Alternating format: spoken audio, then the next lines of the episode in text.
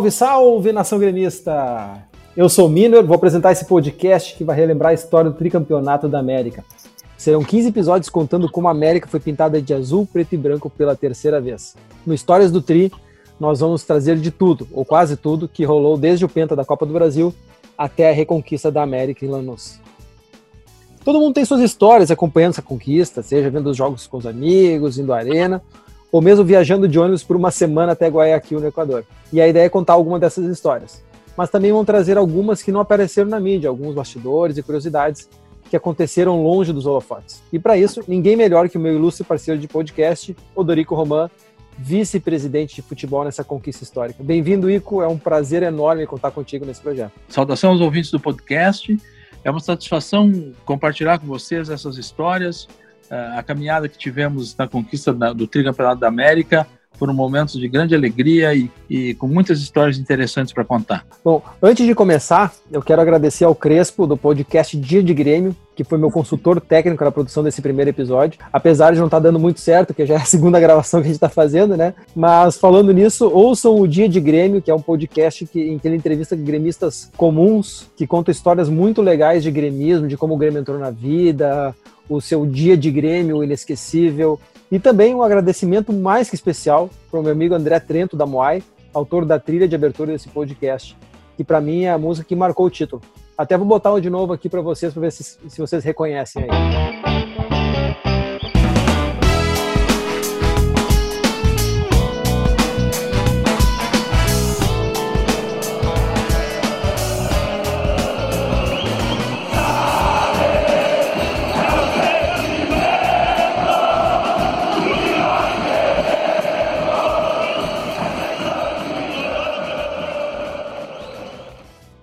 Buenas, vamos lá então. Nesse primeiro episódio, nós vamos falar sobre o começo da caminhada rumo à conquista da Libertadores. E podemos dizer que o Tri da América começou aqui. Rocha tá de mano, cortou o Everton, perna canhota, cruzou na área pro gol, soprou Bolanhos! Gol!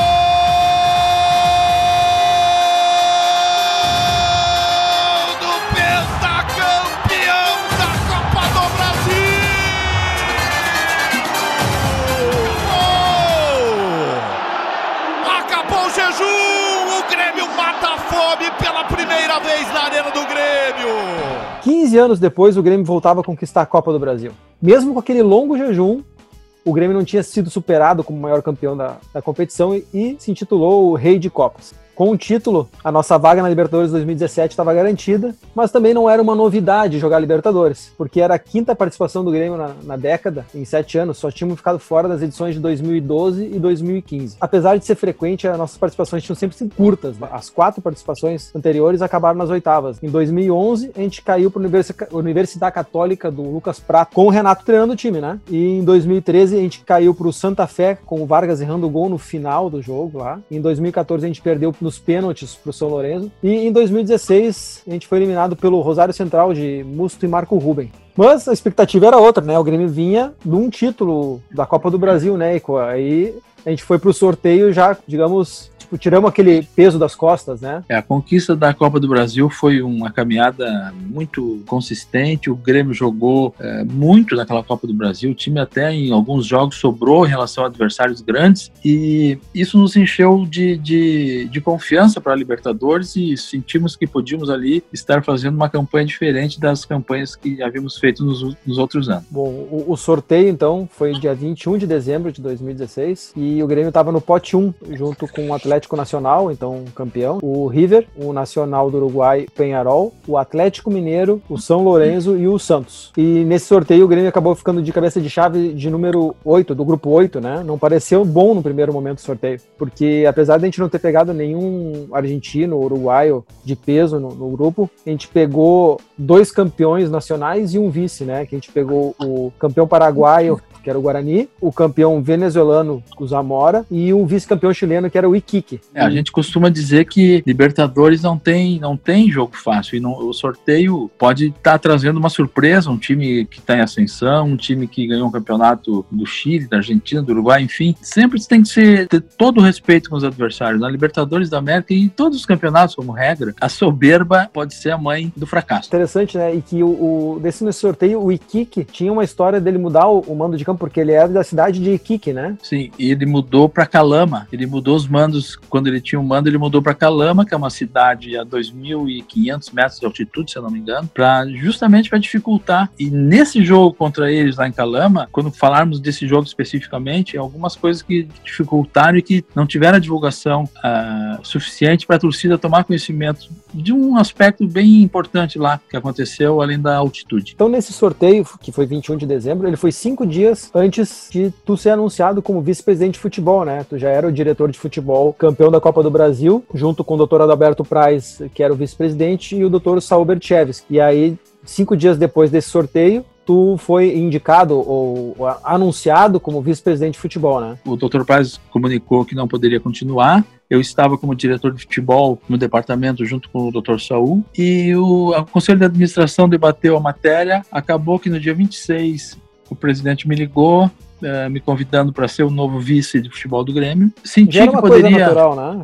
tu, tu, tu, desculpa te cortar, mas já era uma coisa natural tu assumir o cargo com a saída do Dor Price, como é, se fosse um plano de carreira, menos, né? Mais ou menos, uh, Miner, porque tu sabe que o futebol é sempre um cargo, por um lado, muito cobiçado, e por outro lado, existem alguns cuidados com o cargo, porque uma pessoa inexperiente num cargo dessa envergadura, com essa dimensão, que tem um departamento de futebol de um clube do tamanho do Grêmio, se for mal conduzido o futebol, pode gerar crise. Então, na verdade, o que existe é um cuidado muito grande na escolha e talvez até houvesse uma certa dúvida sobre a, a minha capacidade de ser o vice-presidente. Como diretor de futebol, eu tive trabalho reconhecido e fui convidado certamente o presidente Romildo ponderou muito bem, ele me conhecia porque fui vice-presidente eleito junto com ele na gestão do Dr. Fábio Koff, depois fui vice-presidente na, na, chapa dele e, e, trabalhamos juntos também. Então eh, foi um momento para mim de um desafio novo e que foi encarado e a gente conseguiu avançar da forma que foi. Foi muito bom. E foi um desafio é, maior até do que a gente via de fora, né? Porque desde setembro, quando vocês assumiram o, o departamento de futebol, o executivo de futebol tinha sido ah, trocado, é, dispensado, e aí o Grêmio ficou sem um executivo até março. Ou seja, a montagem do elenco, onde tu teria a ajuda de um executivo, teoricamente, para montar o time, foi basicamente só tu e o Dr. Saul, né, trabalhando. Não, não teve o profissional da área, né, o executivo do clube contratado para isso. É, em 2016, quando assumimos, o, não, ficou, ficamos sem executivo de futebol e não havia tempo, porque a Copa do Brasil estava andando e foi focado como prioridade máxima a Copa do Brasil. Sim, e também, também e, porque e, já estava com a janela fechada também, não precisava. Isso, não já, era tão necessário assim essa figura, né? Não havia possibilidade de mudar o elenco, tinha que ser aquele elenco que ali estava. Então o que, o que aconteceu foi que ficamos sem o executivo de futebol e quando virou o ano, aí começamos sim a, a entrevistar profissionais para escolher o novo executivo. E esse processo foi até metade de, ma de março. Então, de setembro de 2016 até metade de março de 2017, o departamento de futebol conduzia e eu, mais a miúde, assim, acompanhei as, as negociações e as, as funções que deveriam ser exercidas pelo executivo de futebol. Então, voltando um pouquinho, 26 de dezembro foi anunciado como o vice-presidente de futebol e no dia 27, já no primeiro dia, no dia seguinte, o primeiro reforço foi anunciado, né? Era o Michel, que era aquele volante que tinha sido destaque no Atlético Goianiense na ascensão do, do time para a primeira divisão, né? Tinha sido campeões da Série B, né? É, o Michel foi uma indicação que, que veio, foi analisado e foi a primeira contratação do, do Dorico Román como vice-presidente de futebol. E as primeiras críticas vieram rapidamente, porque o pessoal, muita gente entendia que talvez o meu nome não fosse o nome adequado para conduzir o futebol do Grêmio. E quando foi anunciado esse jogador, que era um jogador que vinha da segunda divisão, já começaram as críticas de alguns, talvez com conhecimento, mas as pessoas elas sabiam das dificuldades que o Grêmio tinha do ponto de vista financeiro, sabiam da determinação da diretoria de levar o Grêmio para um caminho de saneamento financeiro. Esse era um dos objetivos máximos da, da primeira gestão do presidente Romildo, e na segunda também continuou isso. Então, uh, mas no futebol se pensa o seguinte: não, contrata e depois vê como é que paga. Só que nós tínhamos determinado que não, que nós iríamos fazer um planejamento para em dois, três anos colocar o Grêmio numa outra condição, numa condição de que o Grêmio pudesse ter tranquilidade de trabalhar, é, porque no futebol não existe coisa pior do que atrasar salário, atrasar premiação. É muito ruim isso. Talvez o maior reforço que um clube possa ter dentro do futebol é ter o salário em dia, ter as premiações em dia. Isso aí vale muito, muito, muito dentro do campo na hora das decisões. Então, trouxemos jogadores na, na montagem do time de 2017, jogadores que cabiam no orçamento, que não era um orçamento grande, e então o Michel veio, foi um, um belo achado, porque foi um jogador importante, ganhou a, a bola de ouro do Campeonato Brasileiro de 2017, foi um jogador importante na Libertadores. Desculpa, a bola, bola de prata, né? Bola de ouro. A bola de prata. Bola de prata, isso, né? Isso, desculpa, bola de prata. E foi um jogador importante na Libertadores, inclusive teve sondagens de clubes italianos querendo levá-lo depois da, da campanha que ele fez em 2017. O Michel foi só o primeiro reforço da Série B e tal, mas tipo, ele veio, foi anunciado um dia depois, mas já estava sendo estudado antes mesmo de tu ter virado vice-presidente de futebol, né? Como diretor, tu ainda trabalhava, analisava, não foi de um dia para o outro essa contratação, obviamente. Não, foi, foi uma, uma negociação um pouco longa, foi indicado, foi visto, os vídeos foram vistos. Aliás, o Michel, ele, ele, o nome dele começou a circular antes mesmo do final da Copa do Brasil. E houve até alguns questionamentos, então é, o anúncio dele depois, no final da Copa do Brasil, mas o, o nome dele foi, foi trazido e foi analisado bem antes disso essa foi a última, primeira e última contratação de 2016, né? Já que faltavam quatro dias para acabar o ano, não tinha muito o que acontecer mesmo. E aí o Grêmio tinha a representação marcada do elenco dia 12 de janeiro, mas esse trabalho do, da montagem do grupo não parou entre o final do ano, festas de final de ano e a representação do elenco. trabalho, como a gente já disse antes, que foi aumentado pela ausência do, do executivo, que acabou abraçando também essa função, no caso, do Tudo Saúl, mas as coisas começaram a acontecer logo depois da virada do ano, né? Que a, a primeira movimentação do aeroporto foi logo no dia 13 de janeiro, quando desembarcou o que era para ser o nosso fazedor de gols. Na verdade, desembarcou a primeira tentativa do nosso fazedor de gols, né? Que foi o Kaique, que 13 de janeiro ele chegou já deu entrevista no Saguão do aeroporto, falou, não, não falta assinar e coisa e tal, né, importante isso, né, eu, eu lembro que tinha esse cuidado de só anunciar depois de estar tá todas as etapas concluídas para não correr nenhum risco. E ele passou nos médicos e justamente na hora de acertar o contrato teve um desacerto, né? É, nós tínhamos a ideia de trazer dois, dois avantes, sendo um com uma característica mais de, de centroavante, de jogador de posicionamento, de força, de ocupar espaço,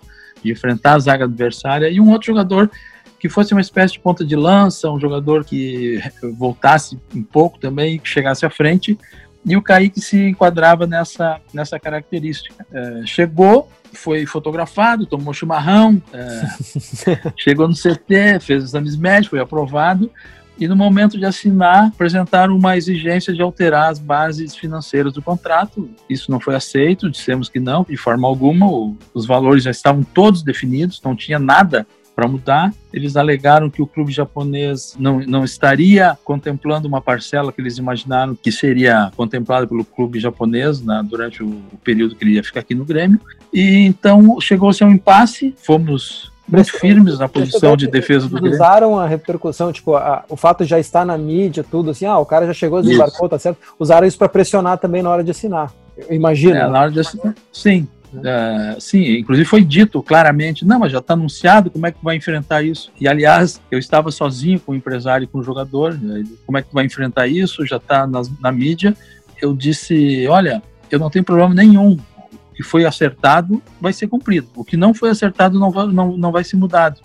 Liguei para o presidente, comuniquei o que se passava, o presidente apoiou ideia de, de, de o negócio e comuniquei eles imediatamente, olha, o negócio está desfeito, o Grêmio vai, o Grêmio vai procurar outro jogador. E é uma lição que para mim e para eles também, porque houve outro episódio depois também num, num clube que tentou alterar as bases de uma negociação e novamente não aceitamos. Então o Grêmio começou a firmar ali um, um conceito no mercado de clube que estava disposto a formar um time e iria cumprir o que estava acordando, porque muitas vezes se contrata para depois ver como é que paga e nós estávamos contratando jogadores, acertando os contratos com um firme propósito de cumprir tudo que estava sendo assinado.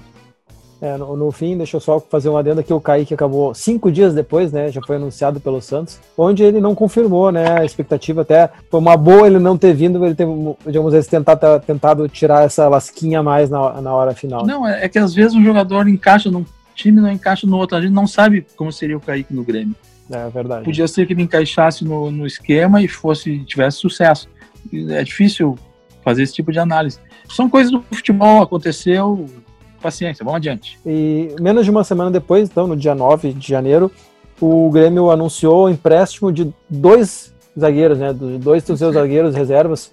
O Wallace Reis ele foi para a Turquia, o Fred foi para o Vitória da Bahia, se não me engano. É, era um momento, como eu falei, um momento de ajuste, um momento que estava se montando um grupo para Libertadores, tinha algumas, havia algumas dificuldades que nós estávamos enfrentando e esses jogadores é, receberam propostas e nós entendemos que no momento poderiam ser liberados, é, embora fosse importante ter esses zagueiros, é, mais zagueiros no grupo, estávamos reduzindo ainda mais o grupo, mas no momento pareceu, pareceu que poderiam ser liberados que nós buscaríamos a reposição de outra forma. O Fred e o Wallace Reis então deixaram o grupo e nós saímos buscando outros, outros zagueiros para compor o grupo. Até porque Jeromel e Kahneman não, não seriam substituídos, né? Não seriam zagueiro titular. E dia de, um dia depois, né? O Grêmio anunciou a chegada da sua, do seu segundo reforço, que foi o Léo Moura, o lateral direito de 38 anos, que estava jogando no Santa Cruz, que foi rebaixado para a Série B né, do Brasileirão em 2016. Só que lá ele atuou muito mais como meia do que como lateral direito, né? E aí ele vinha, além de poder ser um reserva por Edilson, ele podia ser usado na meia, ali na, na criação também, né? É, o Léo Moura foi um pedido, uma indicação do Renato, jogador experiente, tinha aquela passagem pelo Flamengo, um jogador que com muito nome, um jogador de muita categoria, só que tinha os 38 anos, que era uma coisa que pesava e também novamente críticas, estão trazendo um jogador veterano, que já saiu do Flamengo porque já estava com a carreira encerrando, foi para Santa Cruz, mas nós entendemos que ele poderia ser importante, um jogador muito experiente, numa Libertadores a experiência é muito importante, e um jogador de com categoria e poderia sim, em alguns jogos, ser muito útil. E realmente se, se mostrou assim, a negociação foi eh, com o Léo Moura foi uma negociação direta entre, entre ele e eu, não houve intermediário, porque o o Renato me passou o telefone dele para tratar do assunto. Conversamos, acertamos, em três dias acertamos a vinda dele. Veio e acabou uh, sendo campeão da Libertadores, fez o primeiro gol, no, o primeiro gol do, do, Grêmio na Libertadores daquele ano foi do Léo Moura e tá com a faixa, campeão da Libertadores. Com 30 e, 38, 39 anos. E deixa eu perguntar, três dias, agora para quem não vive, assim, né, nunca viveu né, esse negócio do, da direção de futebol, assim, três dias numa negociação é pouco tempo. É, existem negócios que às vezes está a janela fechando e aí surge um negócio de uma hora para outra e, e, tem que ser fechado ou não, aí depende do interesse das partes. Uhum. Mas numa negociação dentro de condições normais, três dias é, é bem rápido, porque normalmente o jogador é oferecido, aí tu analisa, uh, ouve, ouve os analistas do clube, uh, discute as condições com o jogador, depois tem que acertar com, com o clube adversário, às vezes entra o jogador no negócio, às vezes não, é feita uma troca. Isso se arrasta, pode se arrastar uma semana, duas semanas uma negociação. Bom, e, e enquanto o Grêmio estava mexendo na defesa, né, vocês não tinham também desistido da nossa prioridade para 2017, né? O fazedor de gols, a expressão que era usada pelo, pelo Dr. Price, né? Sim, o fazedor de gols, o, o Dr. Price disse um dia, o Grêmio precisa de um fazedor de gols, que, que é aquele, aquele centroavante que empilha gols, né? Era essa a expressão, era essa a ideia. Que o Grêmio não tinha, o Grêmio tinha jogado 2016 sem esse centroavante de, referência, de ofício, né? como se diz, é, de referência. O Luan fazia às vezes flutuação, fazia o, o, dito falso 9, nós tínhamos plena consciência que poderia ser que o Luan fosse continuasse jogando como falso 9, como ele jogou em 2016, com grande sucesso, mas nós achávamos que tínhamos que, que buscar um jogador para jogos de Libertadores, aí mesmo Campeonato Brasileiro, um jogador que pudesse fazer frente a zagueiros, brigar na área, uh, abrir espaço para os companheiros que vêm de trás. Uma característica jogador diferente do que tinha né, no grupo, né? É, e, e, e, não tínhamos isso. Porque nós trabalhamos a característica, nós precisamos de um jogador com essa característica e vamos atrás dos nomes. Muitas vezes o, o, grupo é montado, pela experiência que a gente enxerga e observa, muitas vezes o grupo é montado com, com os jogadores que são oferecidos ao, ao Grêmio. E naquele ano, o que nós fizemos foi definir características de jogadores e a partir daí passamos a buscar os nomes. Então, essa busca continuou depois de não ter dado certo com o Kaique. O Grêmio foi atrás do Gabriel El Toro Fernandes, o jogo centroavante uruguaio, né? Ele tinha chamado atenção no, no Racing Clube de Montevidéu, que não é um clube de grande expressão, assim. Mas aí o Toro desembarcou em Porto Alegre no dia 10 de janeiro, mesmo dia que o Grêmio anunciou o Léo Moura, né? Mas aí ele ficou para fazer exames médicos e aí deu todo um problema que ele não passou nos exames. Né? É, o, o Toro entrou por dois canais, o vice-presidente Marcos Herman. Tem vínculos lá no Uruguai, ele falou no jogador, o, o, Lucas também, que é analista do Grêmio, agora ele é analista, na época ele não era, é, falou no, no Gabriel Fernandes, e analisamos os jogadores, assistimos os vídeos que tinha disponíveis, não eram muitos, porque era um clube não tanto nome lá no Uruguai, mas os vídeos que nós vimos dele nos davam a convicção de que era um jogador com as características que nós estávamos procurando. Fizemos um esforço grande, essa negociação foi bastante cansativa, porque Houve várias eh, reuniões, telefonemas, propostas, contrapropostas, até que chegamos ao acordo. E aí, para nossa tristeza, quando o jogador chegou, e para tristeza dele também, muito grande, porque era um jogador que vinha uma felicidade enorme vindo para o Grêmio. Quando Você fez imagina, o exame né, médico... Do, do Racing Clube para vir para o Grêmio, o cara tá, tá dando um é, salto na vida, né? Tá dando um salto, tava dando um salto na carreira e sonhava, ele, ele parou no CT, ficou olhando para a arena ali, e eu imaginei, eu imagino né, que ele estava sonhando em jogar na arena. E aí o jogador apresentou um problema de uma lesão que ele havia tido e que não tinha sido bem curada, no ligamento, e o joelho dele simplesmente tinha uma instabilidade muito grande. O curioso é que ele estava jogando no Uruguai e os médicos do Grêmio ficaram é, impressionados com a, como é que ele conseguia jogar sem ter a estrutura do joelho completa como tinha que ser.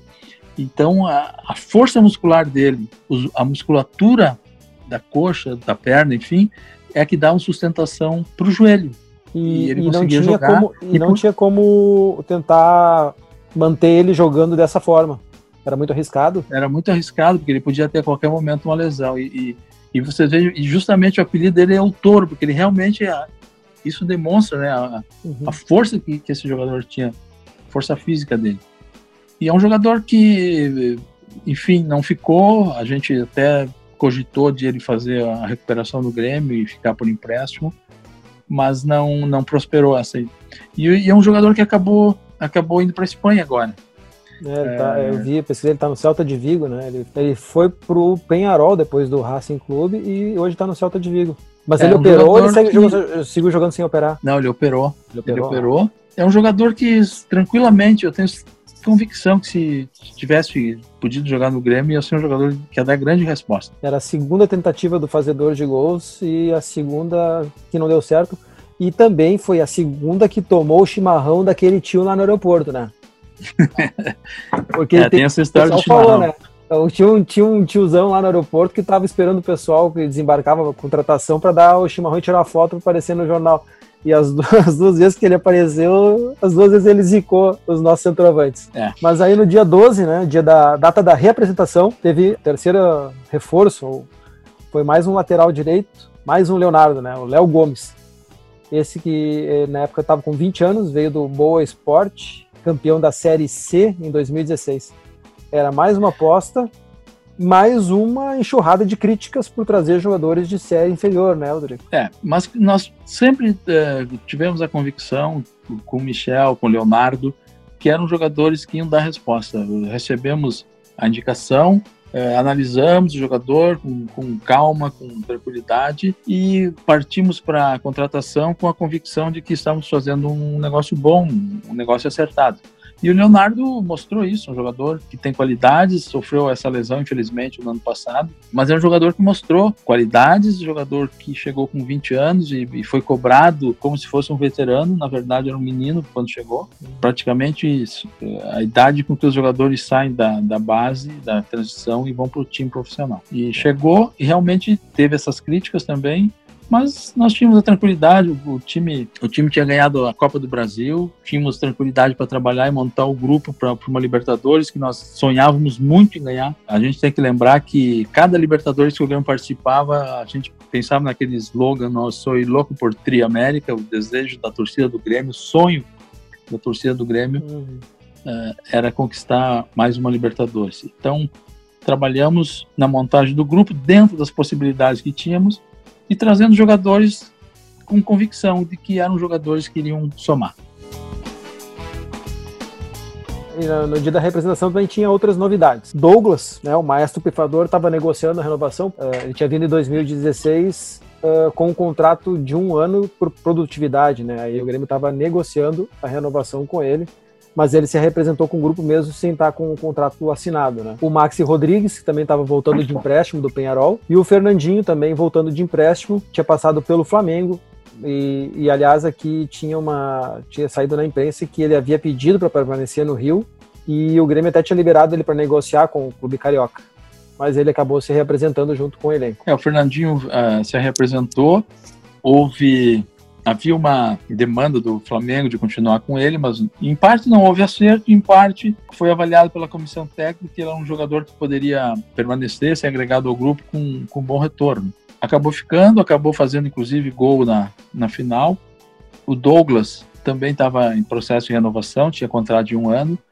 E o Maxi Rodrigues também retornando do empréstimo naquela condição de um jogador que uh, parecia ter potencial, mas que nunca confirmava. Então, a situação do Grêmio naquele momento era de, de, de, a gente analisar com muita calma os jogadores que estavam retornando antes de partir para o mercado.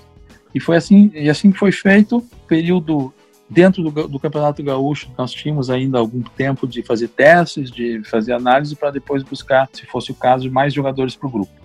Eu até vou ler aqui para relembrar quem, quem o Grêmio tinha no dia 12 de janeiro. Goleiros: Marcelo Groi, Bruno Grassi, Léo Jardim e Dida, mas o Dida da base, não era o Dida aquele que jogou em 2013. De zagueiros tinha Pedro Jeromel, Kahneman, Thierry e Gabriel, ainda lesionado, né? E de laterais a gente tinha Edilson, Léo Moura, Léo Gomes, Wallace Oliveira, que estava para ser devolvido, eu acho, Marcelo Oliveira e Iago. Dois laterais esquerdos apenas. De volantes a gente tinha Wallace, Michael, Ramiro, Caio, Michel, Jailson e Arthur, um jovem Arthur que recém também estava subindo do time da transição, né? De meias a gente tinha apenas Douglas, Lincoln, Miller Bolanhos e Maxi Rodrigues. E aqui de atacantes tinha uma turma grande, ó. Luan, Pedro Rocha, Fernandinho, Ti ou Tai, nunca soube dizer o nome dele direito, Everton, Guilherme Batista, Henrique Almeida, Lucas Coelho e Yuri Mamute. Muito atacante, muita gurizada. Essa, né? é. atacante. É. Deixa eu registrar uma coisa aqui, é, aproveitando para contar um pouco. O Arthur, surgiram muitas histórias do Arthur, que o Arthur teria sido envolvido, poderia ter, quase foi envolvido em trocas com o Ceará, falaram, é, teria sido oferecido para o Santos. Eu vou aproveitar aqui para dizer que isso nunca aconteceu. O Arthur jogou um jogo Grêmio Botafogo na Arena em 2016. E interessante, o Dr. Price, o Saul e eu estávamos olhando o jogo e trocamos durante o jogo várias mensagens pelo WhatsApp, é, destacando a atuação que o Arthur teve naquele jogo e, e, e inclusive dizendo, ó, oh, temos que temos que segurar esse jogador, temos que renovar o contrato dele, ver como é que está a situação, porque é um jogador que mostrou qualidade, a gente chamou atenção naquele jogo. Então, quando surgiram essas histórias, a gente não sabe de onde sai isso, que o Grêmio ofereceu o Arthur para o Santos em troca. Qual era o jogador que eles dizem que o Grêmio queria trazer e que teria oferecido o Arthur? Eu nem me lembro. E o Everton também foi envolvido em histórias que o Grêmio teria oferecido. E também tem uma outra história que o Grêmio teria quase mandado o Arthur para o Ceará. Isso nunca existiu. O Grêmio nunca quis emprestar o Arthur para ninguém, nem oferecer em troca de jogadores. Então, aproveita aqui a, essa, essa conversa para esclarecer isso uma vez mais, porque já falei isso algumas vezes.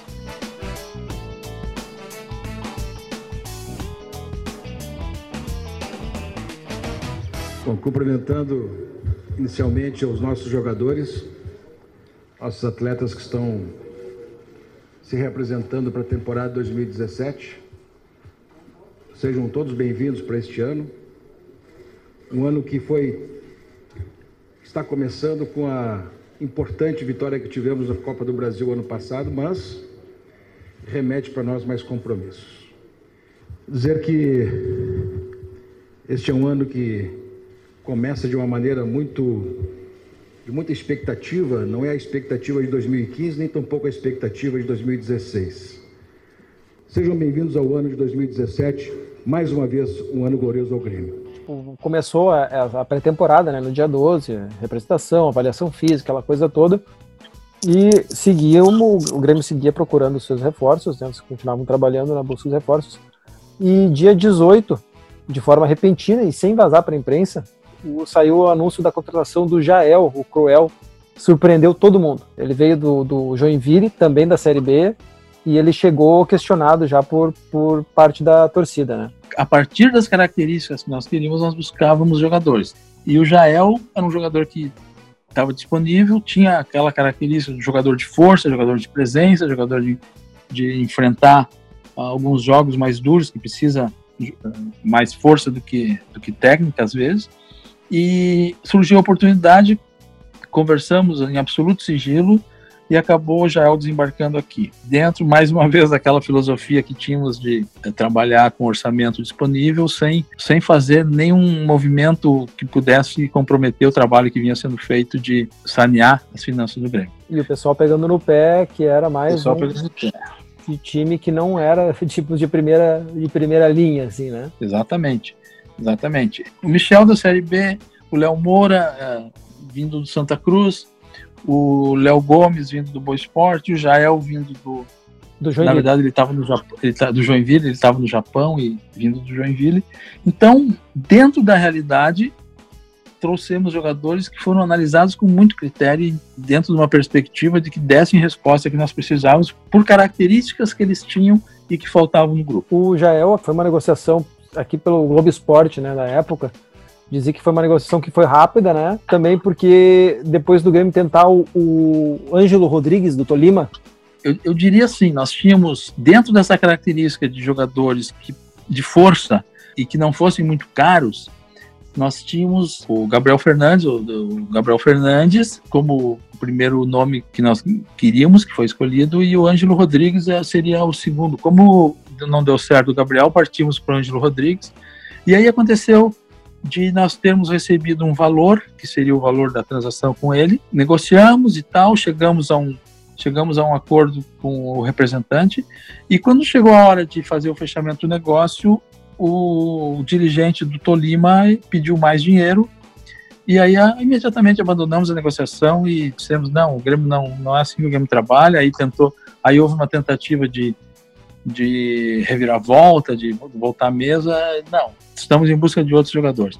E aí, nesse sentido, surgiu o Jael, um jogador com características parecidas com o Ângelo Rodrigues, estava disponível e veio. Foi uma indicação do Renato, né, o, o Jael? Sim, indicação do Renato. Ah, e dois dias depois, então, o Grêmio trazia um jogador com mais cartaz, né? Era, tinha uma expectativa muito grande em cima dele, o Beto da Silva, peruano brasileiro, um meia jovem, que estava no PSV da Holanda e a contratação dele ajudou também um pouco a abafar essas, essas críticas por só trazer jogadores com cartaz menor, digamos assim, né? É, o Beto era um jogador de, da seleção peruana, promessa do futebol peruano, já estava na Holanda jogando, estava tendo algumas oportunidades já no, no primeiro time do PSV. Vimos os vídeos dele, gostamos do jogador e abrimos uma negociação e conseguimos trazer uma expectativa bem grande. E eu, eu posso dizer hoje que para mim foi, foi frustrante ver o Beto da Silva ter vindo para o Grêmio e não ter conseguido desenvolver o potencial que nós vimos que ele tinha. É, uma série de questões que não cabe aqui comentar fizeram com que o jogador acabasse pedindo para sair do Grêmio sem ter feito partidas e, enfim, ter feito uma caminhada dentro do clube que pudesse fazer ele se firmar como jogador. Voltando à nossa procura pelo fazedor de gols, que a gente tentou até no Uruguai, né? De lá a gente não trouxe fazedor de gols, mas a gente trouxe um, um velho conhecido para compor o elenco. Bressan estava retornando para o Grêmio antes do final do, do, do, empréstimo dele ao Penharol, e ele tinha o aval do Renato, né? Que ele tinha trabalhado com, com o Renato em 2013. Ele veio para suprir essa falta de defensores depois da saída do, do Fred e do Wallace, né? Que a gente só tinha três jogadores aptos a jogar no momento, que era o Jeromel, o Kahneman e o Thierry. É, a saída do Fred e do Wallace Reis, eh, ficamos com poucos zagueiros, o Bressan estava retornando e o Renato disse, olha, vamos, vamos agregar, vamos uh, manter o Bressan no grupo, porque é um jogador que eu conheço, eu confio, e realmente o Bressan é um jogador que tem todas essas questões, se a gente for analisar as, as, os eventos que levaram alguma parte da torcida a ter resistência ao Bressan, em alguns eventos ele não teve, digamos assim, a culpa. Ele te, teve um jogo que ele foi expulso, que ele não fez pênalti no cara, no, na outra falta ele, foi, houve uma simulação e ele foi expulso e Sandro o Grêmio teve um pênalti de contra. É, o Sandro Merahit. Então, teve alguns episódios assim que realmente né, marcaram e mas é um jogador de muita personalidade, jogador muito correto, gremista, profissional, né? gremista, um profissional que é, sempre cumpriu suas obrigações. Então, foi campeão da Libertadores jogando a final. Jogando muito, Jogador que eu. É, jogando, jogou muito, muito direitinho lá em, lá em Lanús. E naquele momento se entendeu que ele poderia fazer parte do grupo e fez parte do grupo, foi campeão da Libertadores. Antes de acabar a pré-temporada, um desfalque importante no time pentacampeão da Copa do Brasil. O volante Wallace era negociado com o Hamburgo, naquele mesmo time do Mundial, e partia rumo à Alemanha. O Grêmio abriu a semana sem um dos principais jogadores da temporada que passou. O volante Wallace foi vendido para o Hamburgo da Alemanha por 10 milhões de euros. O Grêmio, que tinha 60% do passe do jogador, ficou com algo em torno de 20 milhões de reais, mas conseguiu negociar que ficará com 10% de uma futura venda do jogador que agora é do Hamburgo. Ele já está na Alemanha realizando exames médicos e deve ser anunciado oficialmente ainda hoje pelo Hamburgo. Isso foi uma negociação também que pegou, comentou que pegou de surpresa, né? Foi. Eh, nós recebemos a informação de que havia interesse no Hamburgo e, e o negócio foi. Era para o dia seguinte, tinha que ser fechado porque a janela estava encerrando. A Talvez intenção, até... a intenção não era vender ele no momento a intenção não era vender e, e, talvez nem da forma como foi, assim, de um dia para o outro. É, se fosse vender, seria uma venda mais negociada, porque era um jogador valorizado, né? É, Sim, deixou jovem, bons seleção, recursos. Seleção deixou bons recursos. Né? Deixou, é, a seleção deixou, deixou bons recursos, mas poderia ter feito mais, mais uma temporada, talvez, no Grêmio. Ali perdemos, perdemos o volante que era um, foi importante na, na Copa do Brasil. O Wallace foi a única peça vendida do time que venceu a Copa do Brasil. Mas não quer dizer que ele foi o único a, a, a sofrer investida, né? Teve, teve proposta, teve sondagens fortes pelo, pelo Pedro Rocha e pelo Jeromel. Teve uma história que o Flamengo ou o Palmeiras veio, veio forte em cima dele. É, o Jeromel teve no início do ano, daquele ano, teve clubes eh, do Rio de São Paulo tentando levá-lo. Foi um, um, momento assim que nós o, o Jeromel e o Kahneman já eram na época adorados pela torcida, pela importância que eles tinham e têm no, no time. É uma zaga, talvez não haja no Brasil uma zaga igual a Jeromel e Kahneman. Então nós fizemos todo o esforço para manter o Jeromel. E o Pedro Rocha, Sondai, um jogador que foi destaque, fazendo gols e peça importante também na conquista da, da Copa do Brasil. Ali nós tivemos também que fazer um, um esforço para manter o jogador, porque é, se nós não conseguíamos trazer jogadores de nome, jogadores caros, jogadores consagrados para compor o grupo, nós tínhamos que pelo menos manter aqueles jogadores que nós tínhamos e que eram peças fundamentais no, no time. E no mesmo dia que saiu o Wallace, o Grêmio oficializou a contratação do lateral esquerdo Bruno Cortes, que estava treinando com, com o elenco em Porto Alegre já fazia uns tempos, ele já fez a pré-temporada junto com o elenco, mas ele não tinha sido anunciado oficialmente. Bruno Cortes, lateral esquerdo, que estava no São Paulo, ou que pertencia ao São Paulo, estava no futebol japonês, foi apresentado de forma oficial hoje pela manhã. E agradeço pela essa oportunidade de poder jogar num clube grandioso como o Grêmio. Agradeço meus companheiros que assim quando eu cheguei me trataram super bem, estão me deixando super à vontade. Estou muito motivado, muito feliz de estar aqui e poder estar honrando essa camisa, honrando ao presidente, todo mundo que confiou em mim e está apostando em mim. Então estou super feliz aqui no Grêmio, estava treinando e o fato de você voltar a treinar com o grupo já motiva cada vez mais. Bruno Cortes vem por empréstimo inicialmente até o final deste ano, mas com a possibilidade de ampliação do seu contrato por mais duas temporadas. É, o Cortes foi mais uma daquelas oportunidades que teve, um jogador muito experiente, que tinha inclusive passagem pela seleção, tinha passado por clubes grandes e estava é, voltando do Japão e se desenhando para ir para um time lá do Nordeste. O Grêmio soubemos da situação do Cortez, precisávamos de peças para o grupo na lateral esquerda. Foi essa contratação foi muito rápida, porque quando nós soubemos, entramos em contato com os empresários, fizemos uma oferta, é, houve uma, negociação rápida e o Cortez acabou vindo. Também é um jogador que até hoje está aí colaborando, um jogador que, que dá sua, a sua participação importante não só no vestiário, também no campo de jogo, um jogador que é muito firme na marcação e que eu reputo como sendo um, uma peça que, que foi uma boa escolha naquele momento. O Cortez, ele ficou treinando esse tempo todo no, com, com o elenco sem ser anunciado, porque tinha alguma pendência, alguma, alguma coisa que tinha que ser resolvida com o clube dele, era um clube japonês na época, né? Ou era São Paulo? Como é que era? Tinha uma história assim, né? É, ele tinha que fazer a rescisão com São Paulo, se eu não me engano. São, ele tinha ainda um tempo de contrato com São Paulo. Eu acho que, na minha lembrança, sim, faz, faz algum tempo já, mas ele tinha que, que rescindir o contrato com São Paulo, se eu não me engano, porque ele tinha um vínculo ainda lá. E, e por isso que ele não foi anunciado até que isso fosse superado. Bom, se a gente achava que janeiro tinha sido agitado, né? Fevereiro veio e com tudo logo de cara uma outra baixa de peso no time que tirou o clube da fila, né? Numa dividida num treino, Douglas rompeu os ligamentos do joelho e ia entrar numa cirurgia e ia perder o resto da, da, da temporada, né? O nosso último 10 era a peça fundamental no esquema do Renato e não tinha ninguém no elenco que fazia a mesma função que ele. E com isso, o Grêmio passou a buscar um novo camisa 10, um artigo raro, ainda mais levando em conta as restrições financeiras para a montagem do time, né? Porque além de ir atrás do fazedor de gols, o Grêmio tinha que buscar um camisa 10. Duas das peças mais caras do mercado do futebol. É, a perda do Douglas foi importante, porque o Douglas era uma das peças fundamentais do time que ganhou a, a Copa do Brasil. Douglas teve jogos primorosos, junto com, com com o Luan, junto com Pedro Rocha, Everton, Wallace, enfim, com a, a defesa lá atrás. E renovou o contrato para ficar mais um ano. E aí teve essa lesão que tirou ele praticamente do. Praticamente não, tirou ele do bando todo do, dos campeonatos do Grêmio. E aí ficamos com mais uma lacuna para preencher. Com essas duas peças faltantes, o Grêmio, vocês começaram, digamos, a, a ir com mais afinco, não sei se dá para dizer assim, mas uh, tendo que acelerar mais, porque também estava chegando perto da estreia, né? Então, no dia 22 de fevereiro, apesar de todas as nossas restrições orçamentárias, o controle para não extrapolar os gastos,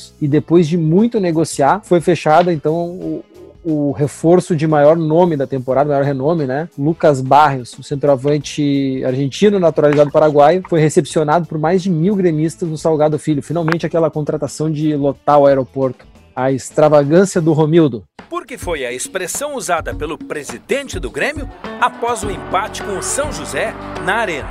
Temos condições de fazer as nossas extravagâncias presidente sempre dizia que tinha que deixar um, uma margem para fazer uma extravagânciazinha. E o Lucas Barrios foi a grande cartada que nós demos em termos de buscar um jogador consagrado, um jogador que chegaria no Grêmio sem contestação, centroavante que tinha uma passagem muito boa pela, pela Alemanha, que tinha mostrado já muitas condições, estava no Palmeiras, e foi feito ali um grande esforço. Foi uma negociação é, bem complexa, departamento de futebol, o presidente, muitos dias de reuniões, muitas, muitas idas e vindas, até que conseguimos fechar o, o contrato com, com o Lucas Barrios. Eu suspeito que o Palmeiras não sabia que ele estava saindo de lá para vir para o Grêmio. Talvez se soubesse, não teria liberado. Mas enfim, veio o Barrios e foi o nome que agitou a torcida do Grêmio, o aeroporto. E com essa, com essa contratação, nós enfim tínhamos uh, trazido o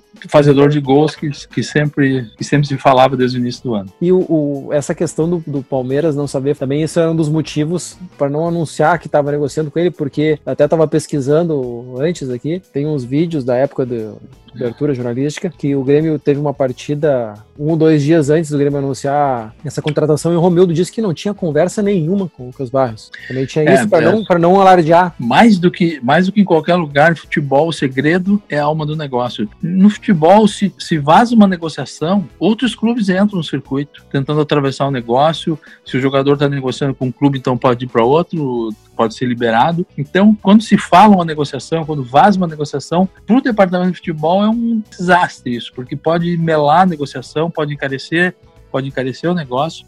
E todos os negócios que nós fizemos, nós tentamos manter o máximo de sigilo.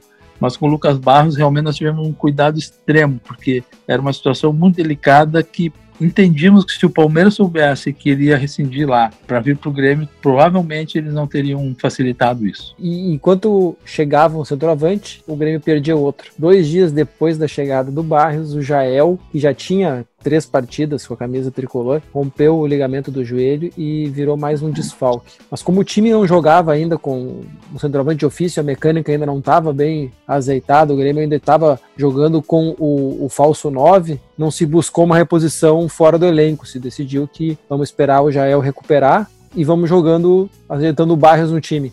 É, a previsão de retorno do Jael era uma previsão para lesão normal, assim, não, não, não se falava em tempo demasiado, ele poderia ainda voltar dentro do, dos campeonatos e, e, jogar. Se houvesse algum outro jogador disponível, talvez a gente buscasse, mas no momento se optou por vamos esperar a recuperação do, do Jael, tá chegando o Lucas, e com o que nós temos, acho que podemos encarar os campeonatos que tem.